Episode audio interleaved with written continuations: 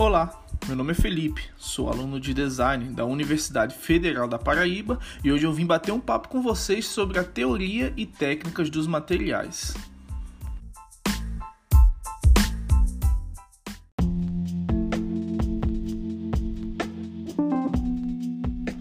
No episódio anterior, nós pudemos falar um pouco mais sobre os materiais poliméricos.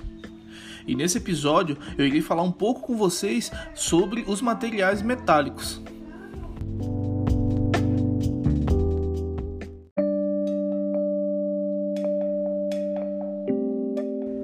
E afinal, o que são materiais metálicos? Os materiais metálicos são constituídos por pelo menos um tipo de elemento químico metálico, e os átomos desse material se coligam através de ligações químicas. Essas ligações químicas são denominadas ligações metálicas. E devido à natureza de grande mobilidade eletrônica dessas ligações metálicas, essa classificação de material acaba possuindo propriedades típicas, né, como a alta condutividade térmica e elétrica.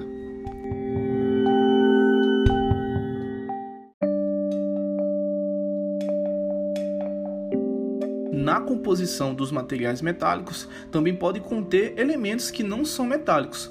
Alguns exemplos de materiais metálicos, como o aço, o alumínio e o titânio, eles podem sim ser misturados com elementos que não são metálicos, como o carbono, o nitrogênio e o oxigênio.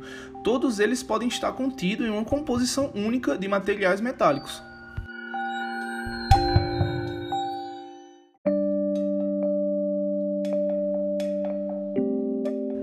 Os metais possuem uma estrutura cristalina, na qual os átomos estão estruturados de forma totalmente ordenada.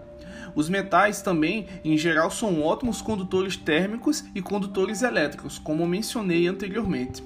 E quase todos os metais são mecanicamente resistentes, também são dúcteis e muitos desses materiais mantêm essa resistência até mesmo em altas temperaturas.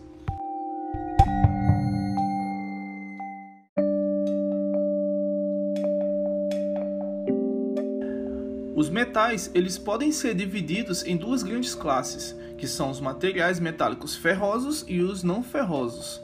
E o que difere esses materiais ferrosos dos não ferrosos?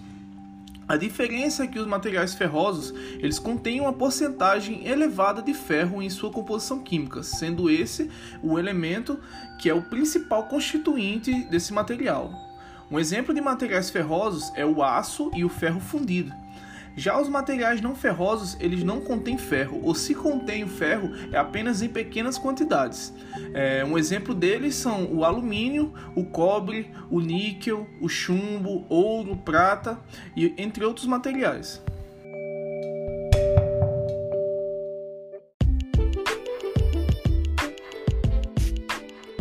Por hoje é isso, pessoal. Hoje foi mais um daqueles episódios onde a gente pôde bater um papo sobre a teoria e técnica dos materiais. Falamos um pouco sobre materiais metálicos e no próximo episódio falaremos um pouco mais sobre os materiais cerâmicos, suas funcionalidades e seus mecanismos. Muito obrigado. Até logo.